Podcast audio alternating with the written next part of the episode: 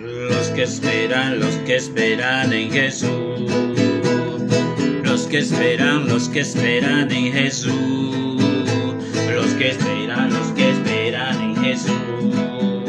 Los que esperan, los que esperan en Jesús. Nuevas fuerzas tendrán, nuevas fuerzas tendrán. Los que esperan, los que esperan en Jesús. Nuevas fuerzas tendrán, nuevas fuerzas tendrán. Los que esperan, los que esperan en Jesús. Caminarán y no se cansarán. Correrán y no se fatigarán. Nuevas fuerzas tendrán, nuevas fuerzas tendrán. Los que esperan, los que esperan en Jesús. Si tú esperas, si tú esperas en Jesús. Si tú esperas, si tú esperas en Jesús. Si tú esperas, si tú esperas en Jesús. Si tú esperas, si tú esperas en Jesús. Nuevas fuerzas tendrás, nuevas fuerzas tendrás. Si tú esperas, si tú esperas en Jesús. Nuevas fuerzas tendrás, nuevas fuerzas tendrás. Si tú esperas, si tú esperas en Jesús. Caminarán y no se cantarán. Correrás y no te fatigarás. Nuevas fuerzas tendrás, nuevas fuerzas tendrás. Si tú esperas, si tú esperas en Jesús. Gloria a Dios. En el nombre del Padre, del Hijo y del Espíritu Santo. Amén. Hermanos en Cristo, estamos aquí para meditar el Evangelio correspondiente al día jueves 29 de julio de la décima séptima semana de tiempo ordinario. Festejaremos a Santa María, Santa Marta, hermana de María y de Lázaro. Prevalece el color blanco.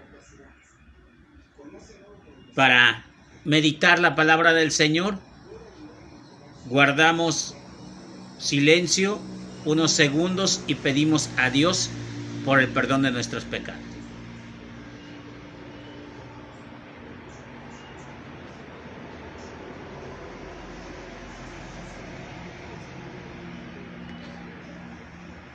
Confiando en la misericordia de nuestro Señor Jesucristo,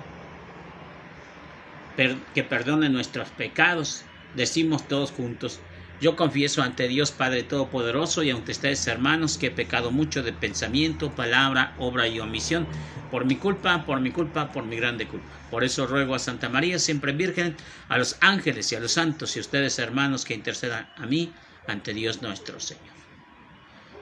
Dios Todopoderoso y Eterno, cuyo Hijo aceptó hospedarse en la casa de Santa Marta, concédenos por su intercesión que sirviendo fielmente a Cristo nuestros hermanos, merezcamos ser recibidos por ti en la mansión del cielo.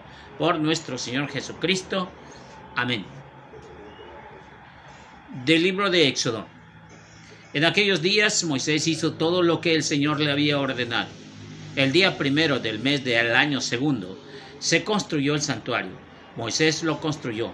Colocó pedestales de los tableros y puso los travesaños, levantó las columnas, después desplegó la tienda por encima del santuario y sobre ella puso además un toldo, como el Señor se lo había ordenado. Colocó las tablas de la alianza en el arca, puso debajo de ella el travesaños y por encima la cubrió por el propiciatorio. Llevó entonces el arca del santuario y la colgó delante de ella en el velo para ocultarla, como el Señor se lo había ordenado. Entonces la nube cubrió la tienda de la reunión y la gloria del Señor llenó el santuario. Moisés no podía entrar en la tienda de la reunión, pues la nube se había posado sobre ella y la gloria del Señor llenaba el santuario. Y todas las, tapas, las etapas, cuando la nube se quitaba por encima del santuario, los hijos de Israel se levantaban al campamento y cuando la nube no se quitaba y se quedaban al mismo sitio, durante el día subía la nube del Señor, se posaba sobre el santuario durante la noche, había fuego que podía ver todos los israelitas desde su tienda. Palabra del Señor. Palabra de Dios. Te alabamos, Señor. Al, al salmo responsorial contestaremos. Qué agradable Señor es tu morada Anhelando los atrios del Señor, se consume mi alma. Todo mi ser de gozo se estremece y el Dios vivo es mi causa. Qué agradable Señor es tu morada. Hasta el gorrión se encuentra con la golondrina en su casa y la golondrina en lugar, un lugar para su nido. Cerca de sus altares, el Señor de los ejércitos. Señor y Dios mío, qué agradable Señor es tu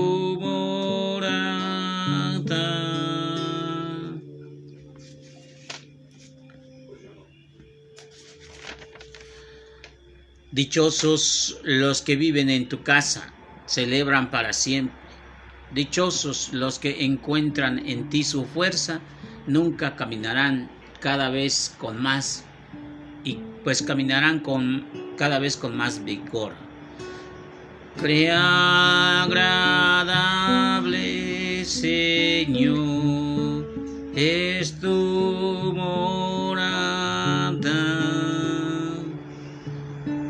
día, pues un día en sus atrios vale más que mil fuera de ellos. Y yo prefiero el umbral de la casa de mi Dios, el lujoso palacio, al lujoso palacio del perverso. Qué agradable Señor es tu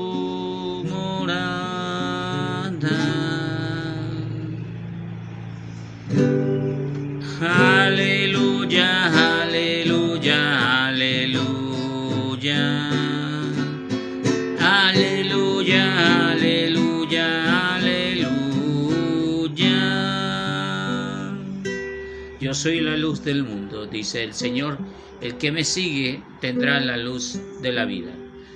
Aleluya, aleluya, aleluya.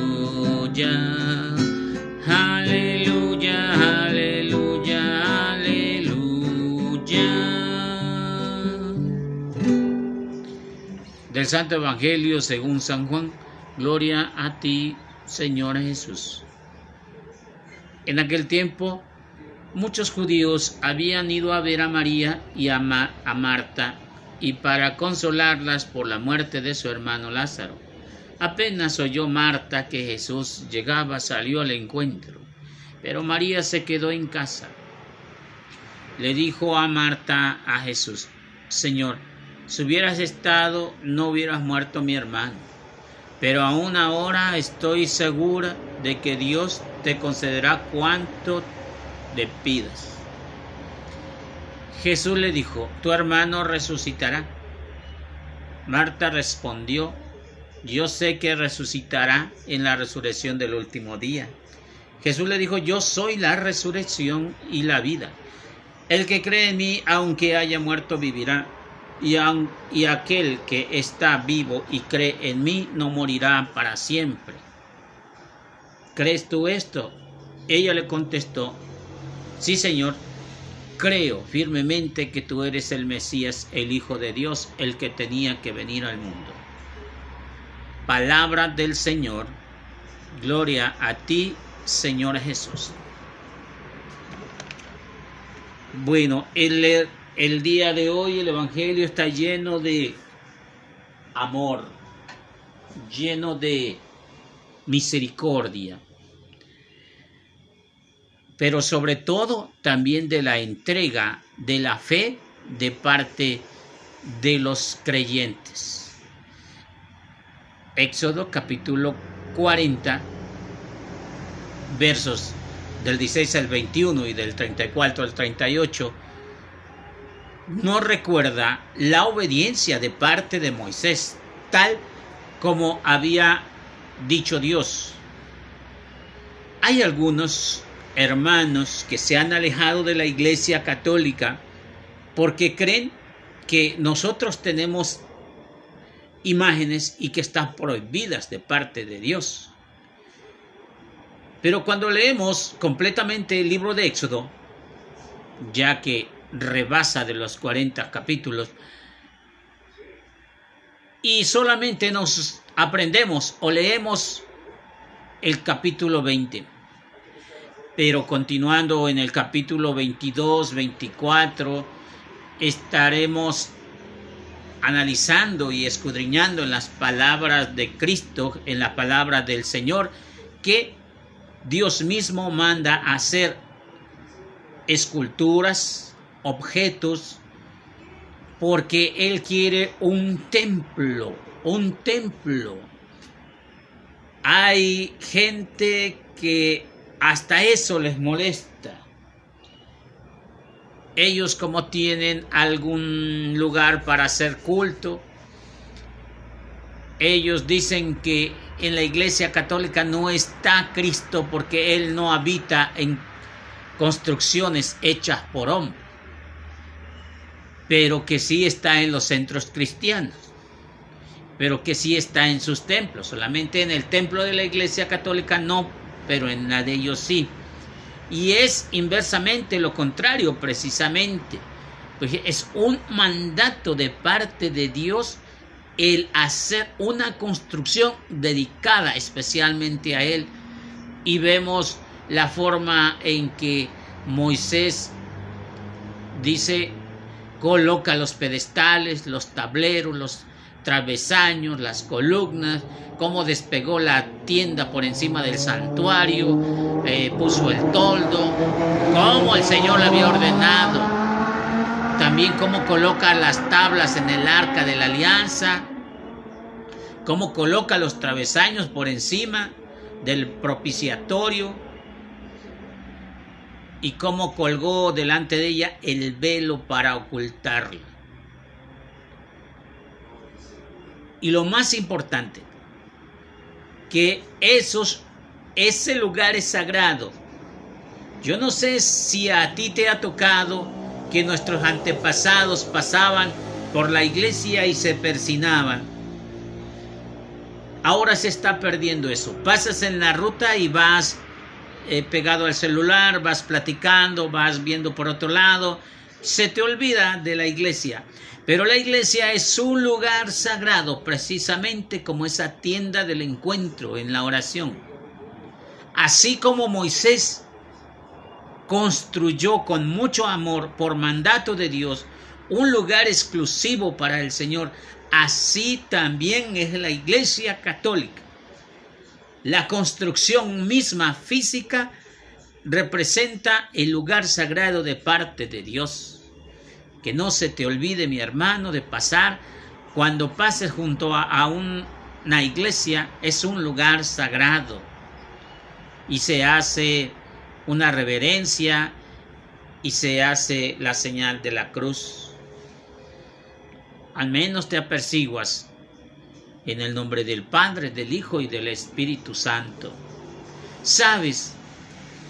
Porque aquí dice ahí mismo en el capítulo 40, pero versos 34 al 38, cómo es que la tienda de reunión se llenaba de la gloria de Dios y todo el santuario.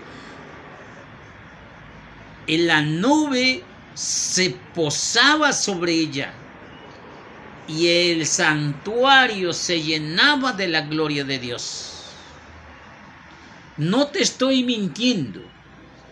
yo no estoy aquí para mentirte, ni tampoco para inventarte cosas. Estoy aquí para anunciarte que hay lugares sagrados, exclusivos, para alabar al Señor. Jesús no se equivocó jamás en ninguna de sus palabras y en ninguno de sus hechos. Y cada uno de los acontecimientos del Antiguo Testamento tiene que ver con una realidad presente en Cristo Jesús. Por eso son dos lecturas. Y dice que cuando eh, se quitaba la nube era cuando entonces iban a pasar a otro lugar porque andaban de un lugar a otro y entonces esa nube se quitaba pero en las noches había un fuego.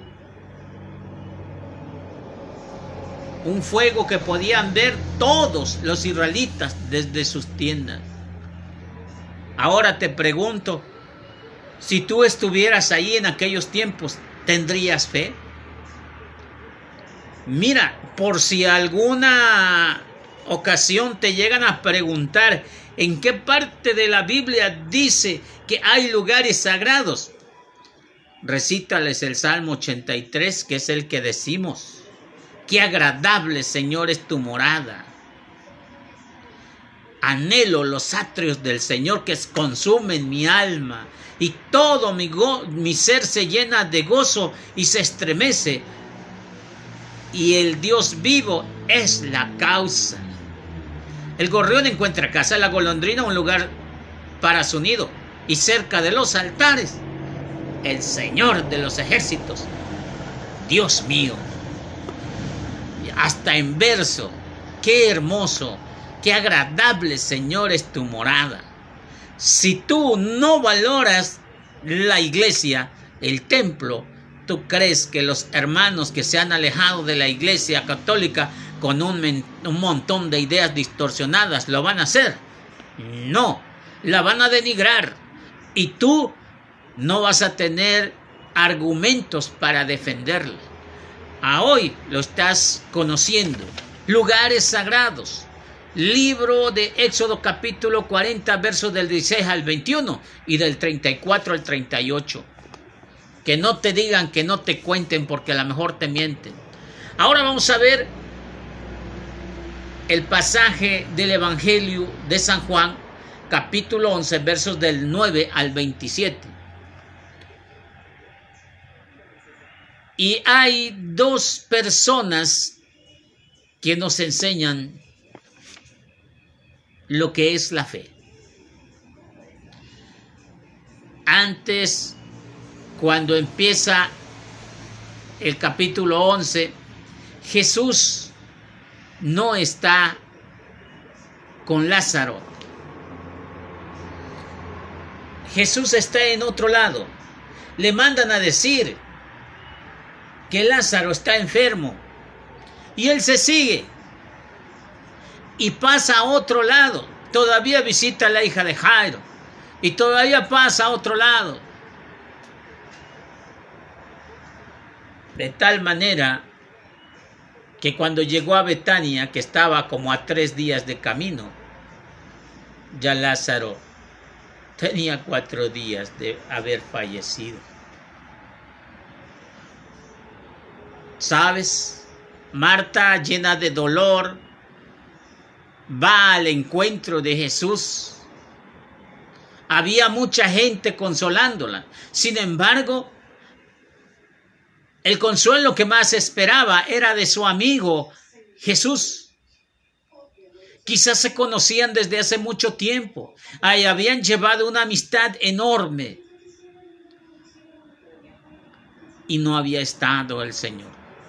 De esas veces que te preguntan, ¿y dónde está Dios ahora que más lo necesito?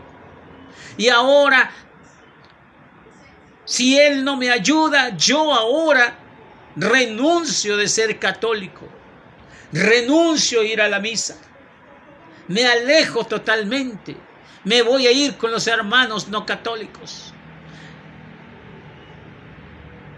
Así Marta salió al encuentro con Jesús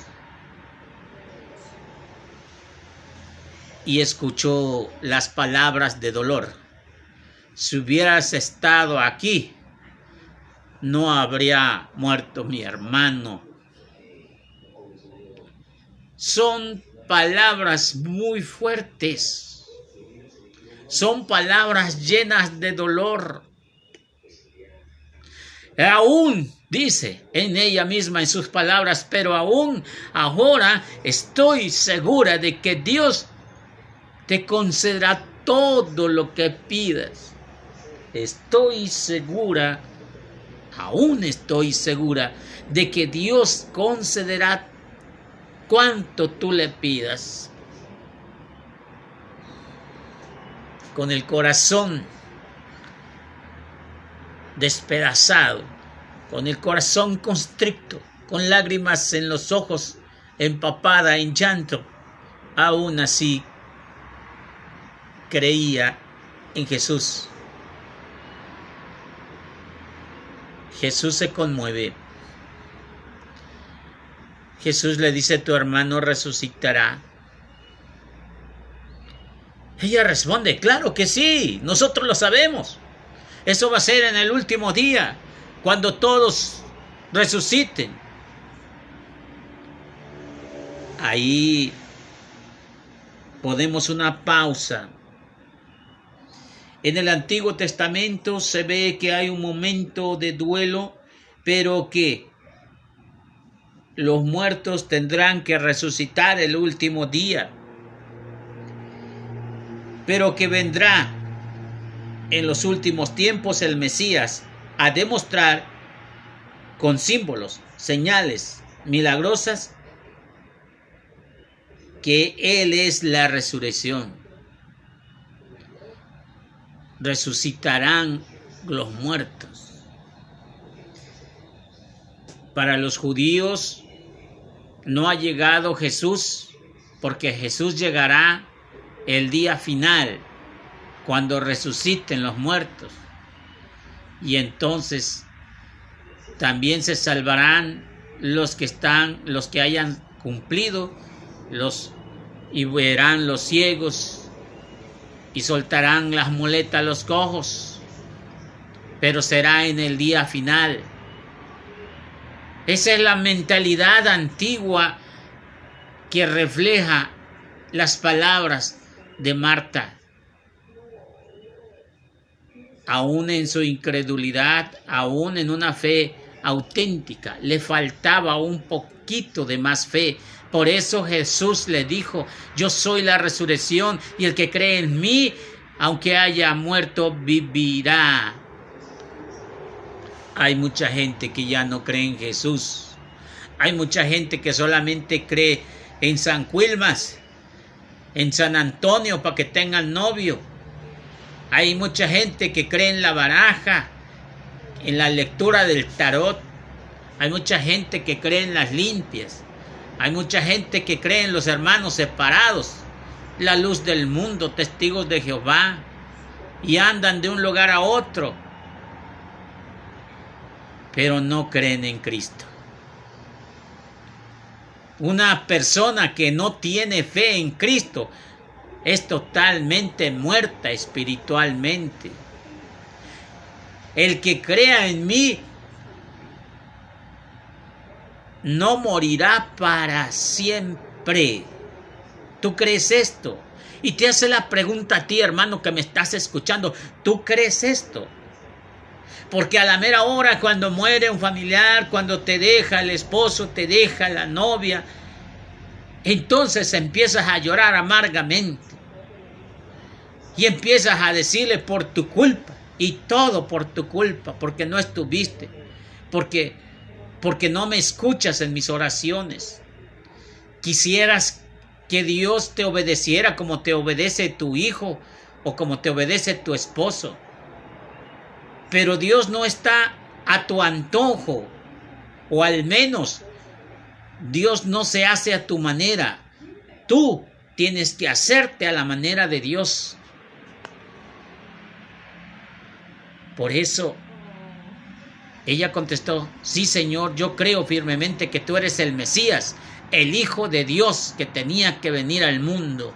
Otra persona que proclama a Jesús como Mesías. Otra persona que en medio del sufrimiento y del dolor, sin ver el milagro todavía, porque todavía no resucita Lázaro, ella confía firmemente que Jesús es el Señor. Muchas personas que siguen aferradas a la mentalidad antigua del Antiguo Testamento no aceptan a Jesús y le juegan al fariseo paseándose de un brinco a otro del Nuevo y del Antiguo Testamento. He platicado con muchos a través de Facebook Messenger y siempre están buscando pretextos. Dicen que son judíos, que, saben griego y que saben arameo, pero son más nopaleros que los de mi rancho.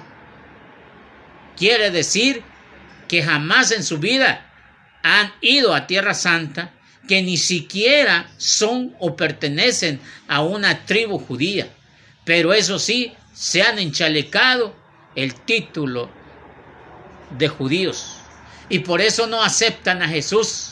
Pero cuando les dices que Jesús es el Señor, ellos se enojan. Cuando les dices del Antiguo Testamento, se emocionan.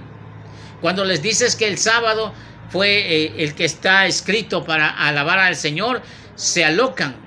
Pero cuando les dices que Jesús dio el día domingo para que nosotros los católicos, los cristianos, los veneráramos y adoráramos a Dios, se fastidian. Ellos no tienen una fe puesta, ellos no tienen una fe lista, no tienen una fe presta, sino que creen en un Dios a su manera. El reclamo de Marta hace a Jesús es doloroso. Es el mismo que espontáneamente brota en nuestro corazón cuando hemos sufrido pruebas difíciles, como la separación o la pérdida de un ser querido. Y en esos momentos así como lo hizo María y su hermana Marta. Conservar una profunda amistad con Jesús y confiar en Él, pese lo que pese, pase lo que pase.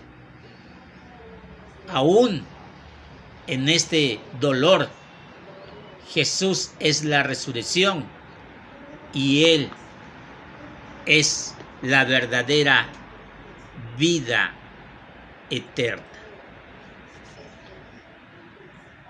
oramos.